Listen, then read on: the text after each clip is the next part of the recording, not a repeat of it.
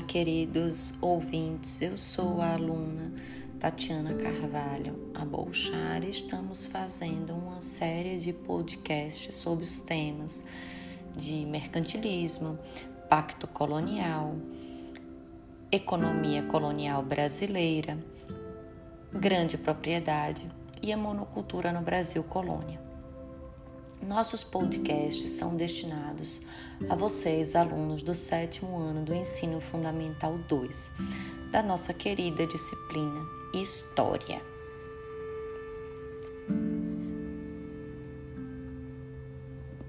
No podcast anterior, que vocês podem ouvir em nossas plataformas, falamos e detalhamos é, dentro da história colonial do Brasil entre os séculos 16 a 19, detalhamos o engenho.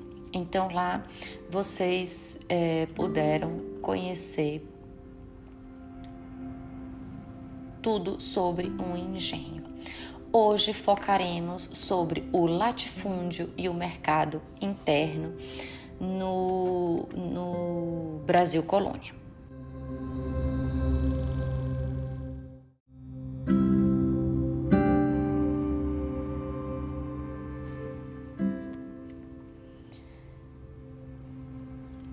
Então, queridos ouvintes, é importante que vocês é, compreendam que estamos falando sobre história colonial brasileira entre os séculos 16 e 19. O podcast de hoje é destinado a falar exclusivamente sobre a grande propriedade e a monocultura de exportação.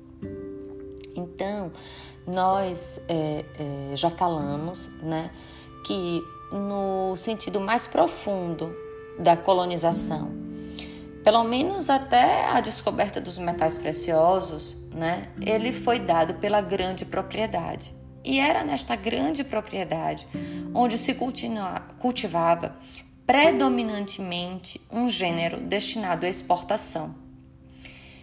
E a base do trabalho era escravo. Então nós é, temos que saber isso, né?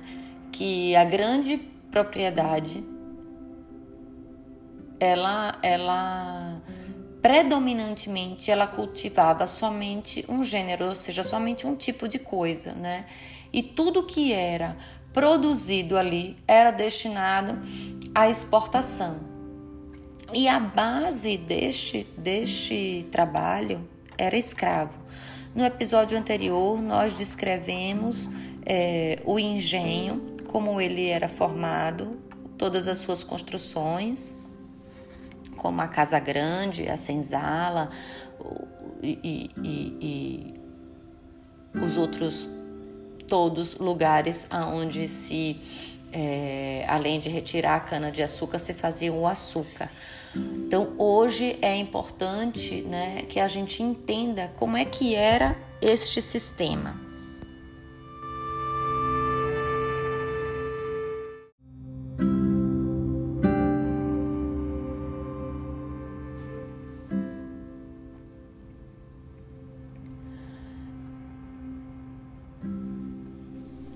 O termo usado era uma expressão da língua inglesa plantation, de uso cada vez mais corrente, né? Este nome sintetiza a descrição. Então, assim, a afirmativa de que a plantation, que é este termo em inglês, foi a forma básica da colonização portuguesa no Brasil e se tornou clássica a partir dos trabalhos de Caio Prado Júnior. Então, nós estamos falando com embasamento também do historiador Boris Fausto. Essa aula toda vai ser é, é, baseada no livro né, de, sobre história colonial brasileira do Boris Fausto. Então ele ele fala muito, né, para a gente elucidar que é afirmativa de que o plantation foi a forma básica da colonização portuguesa no Brasil e se tornou clássica a partir dos trabalhos de Cário Prado Júnior. Ou seja, é, em anos mais recentes, né, o plantation vem sendo criticado por historiadores como Francisco Carlos Teixeira da Silva e Ciro Flamarion Cardoso, que será motivo de discussão mais adiante de nossa aula.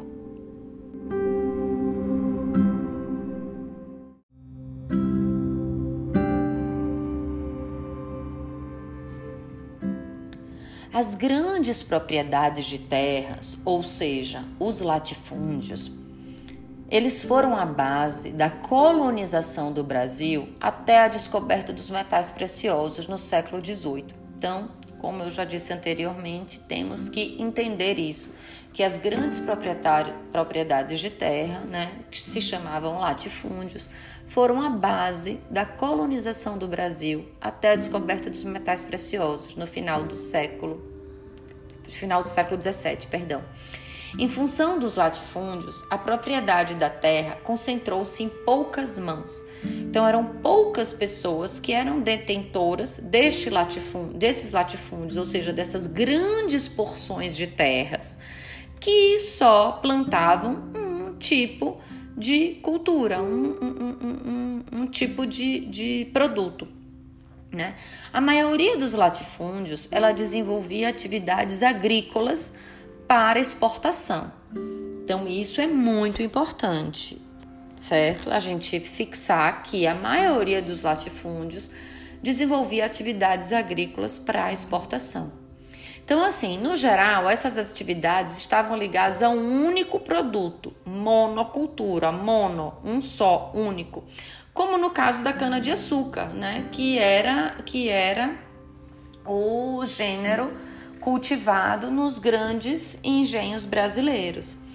E o que é importante a gente saber também, como já foi descrito na aula sobre o engenho e agora falando do, do latifúndio, né? O trabalho utilizado era o trabalho escravo. Então, essas grandes propriedades de terras que reuniam três características, como exportação, monocultura e trabalho escravo, elas tinham um nome de plantation. Então, o que, que era plantation? Esse termo em inglês que é utilizado para descrevermos grandes propriedades né, com atividades agrícolas destinadas à exportação, que só produziam um único produto e que tinham o mercado, o trabalho escravo como é, é, é, utilização, utilização do trabalho escravo. Então, a plantation ela tinha esses três pilares: exportação, monocultura e trabalho escravo.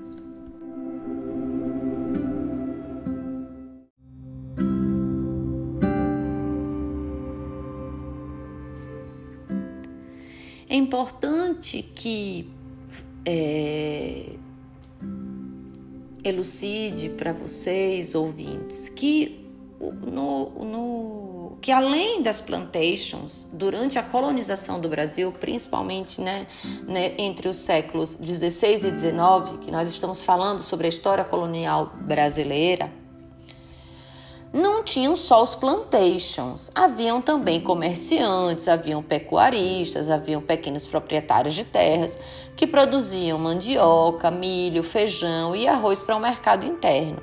Então, é, isso é, é, é, é importante também. O plantation era importantíssimo e era baseado né, na exportação, monocultura e trabalho escravo, sim era a, a, a principal é, é, atividade, sim, mas não eram os únicos. Então, além dos plantations, nós tínhamos pecuaristas, pequenos proprietários de terras, né, que produziam mandioca, milho, feijão, arroz, para esse mercado, mercado interno.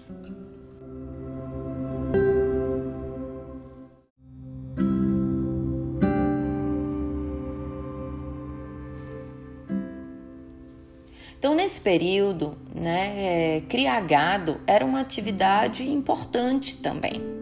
Os bois forneciam a carne e o couro. Eles serviam ainda como meio de transporte e força para as moendas de cana-de-açúcar e outros animais, como os porcos e aves. Também eram criados para alimentar a população que vivia na colônia. Então, é, falamos sobre os plantations, falamos sobre os engenhos, é, já estamos falando aqui um pouco sobre né, mercado interno, né, eles produziam também, não tinham só os plantations, né, pequenos proprietários produziam mandioca, milho, feijão, arroz para o mercado interno e tinha também a produção de gado. Então, o que é que, o que, é que a, a, a produção de gado fazia? Forneciam a carne e o couro, além de servir para transporte. Então, assim, entre os séculos 17 e 18, diversas regiões se especializaram na pecuária bovina, como o Piauí, o Maranhão, o Ceará, Rio Grande do Norte, Sertão da Bahia e de Pernambuco, sul de Minas Gerais e as planícies do Rio Grande do Sul. Então, olha quantas regiões tinham também o gado, né? Então, a pecuária bovina poderia ser encontrada no Piauí, no Maranhão, no Ceará, no Rio Grande do Norte, sertão da Bahia, no sertão de Pernambuco, sul de Minas Gerais. Né? A colonização europeia avançava tomando as terras indígenas, então elas iam né, avançando, avançando e, e dizimando a população indígena. Isso é importante também.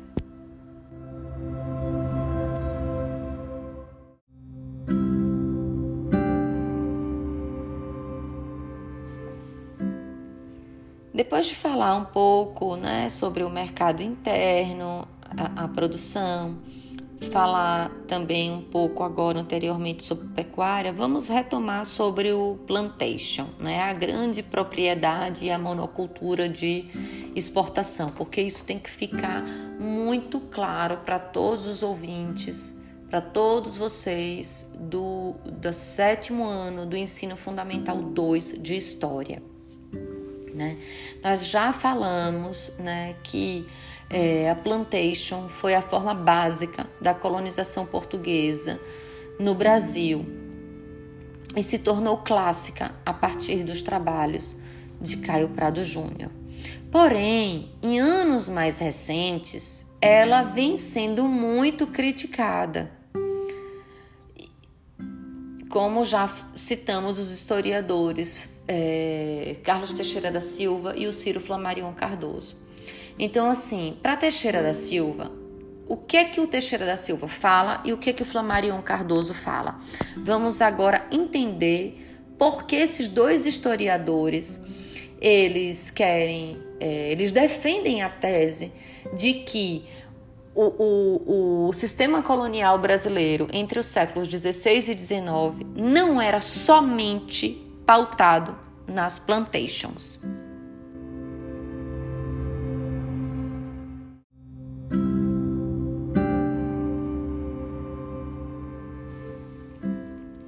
Então, o que é que o que é que Teixeira da Silva vai defender? Ele vai defender e considerar que o projeto plantacionista era assumido pela classe dominante colonial. Ok, isso a gente já sabe, né? Que era para poucos.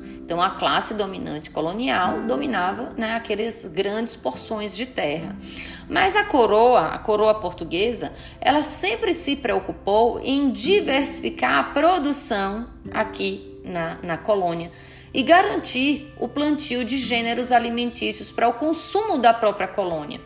Então, como nós falamos, tinha o plantation. O plantation era dominante, sim mas hoje em dia há historiadores que falam como falamos anteriormente. Tinha um pequeno, pequeno mercado local? Sim, tinha. Tinha uma pequena propriedade? Tinha também. Né? E, e, e a coroa se preocupava em diversificar essa produção? Se preocupava. Por quê? Porque já se plantava gêneros alimentícios, né? Como citamos, é, é, é, a mandioca, e citamos o gado também para consumo né, da própria colônia. O Flamarion Cardoso, ele assinala que a obsessão com o conceito de plantation fez com que deixassem de lado alguns fatos importantes dessa complexa realidade econômico-social brasileira. Então vamos entender o que é que é, Ciro Flamarion Cardoso quer dizer quando a gente fica somente pensando no plantation, somente pensando nessa grande propriedade e esquece os fatos importantes que estavam acontecendo naquela realidade do Brasil colônia. Vamos ver o que, que é? Vamos lá.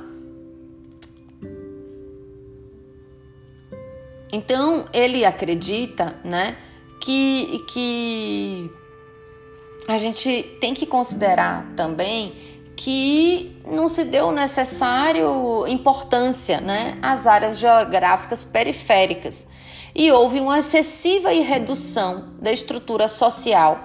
A esses senhores de engenho, essa camada, essa camada é, é, litorânea onde eram instalados engenhos, né? Em um só polo, o polo dos escravos.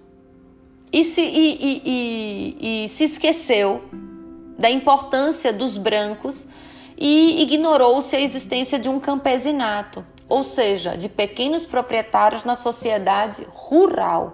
Então, acabamos de falar minutos atrás que, que, que, que, tivemos pecuaristas. Então, vamos observar o que esses dois historiadores falam o Teixeira e o Flamarion Cardoso.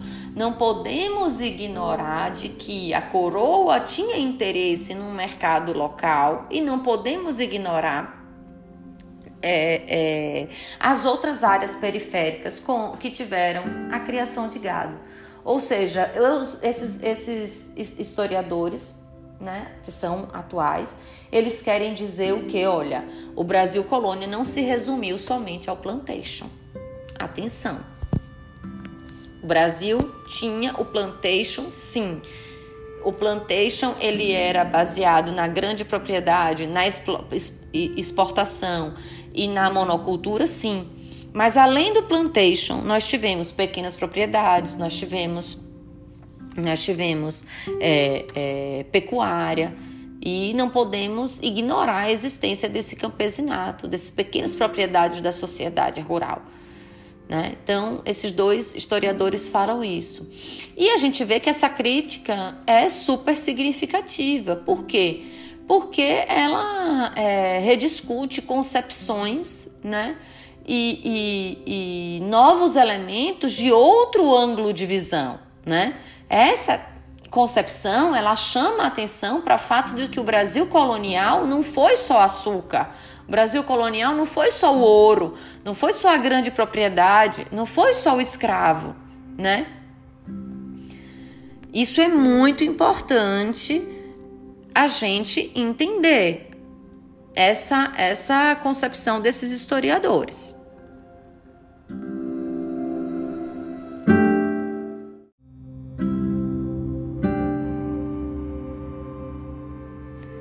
Entender novamente. Então vamos repetir.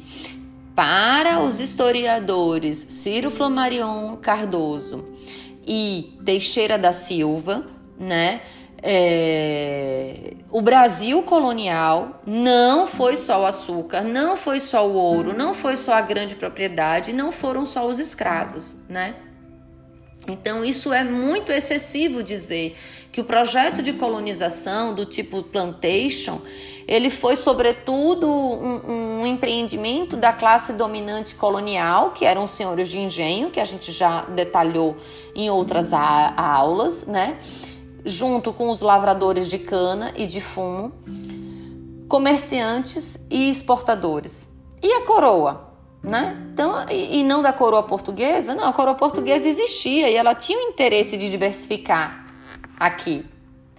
Então, vamos nos atentar também. Então, assim, havia uma diferença entre duas esferas, mas elas não nasciam de um desinteresse da coroa pelo plantation. E sim derivaram do fato de que, de um lado, apareciam diretamente interesses privados, e de outro, a principal instituição responsável pela organização geral da vida e da colônia. Então vamos entender o que esses historiadores estão querendo, que o Brasil colonial não foi somente o plantation.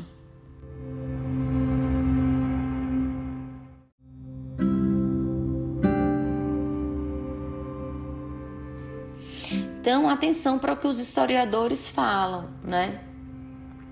O governo português, ele tinha interesse sim na produção de alimentos e nas resistências opostas pelos proprietários rurais a utilizar essas terras com objetivo menos rentável. Então a coroa tinha sim interesse na diversificação dos produtos, né? A, essa concepção definidora da colonização pela grande empresa monocultora, pela grande empresa escravista, adaptada aos interesses da metrópole. Atenção, pessoal, ela é um modelo cujo valor consiste em dar as linhas básicas de entendimento de um sistema que caracterizou o Brasil na colônia. Né? Então, observe, né? Essa, essa, essa concepção, né? de colonização do Brasil pela grande empresa que era monocultora, que era escravista, que era adaptada aos interesses da metrópole, né? É um, um, um, modelo para né, entender o sistema que caracterizou o Brasil colônia e deixou marcas, realmente muitas marcas, após a independência. Então, isso é muito importante que a gente ressalve. E que marcas são essas?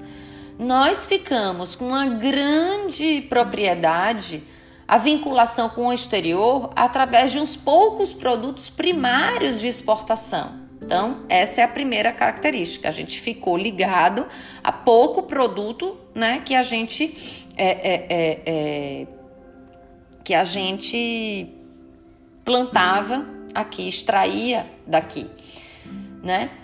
ficamos com a herança também da escravidão e de suas consequências.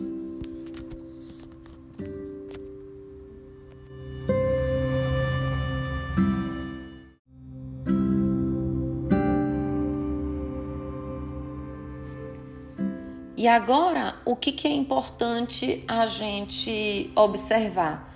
O contraste da nossa colonização com a história dos Estados Unidos, né? Por quê? porque as condições do clima, né, por exemplo, e outras condições não permitiram a instalação no Nordeste dos Estados Unidos, na Nova Inglaterra, de uma colonização do tipo plantation, por exemplo. Então já uma diferença, né? Nós tínhamos características aqui, né?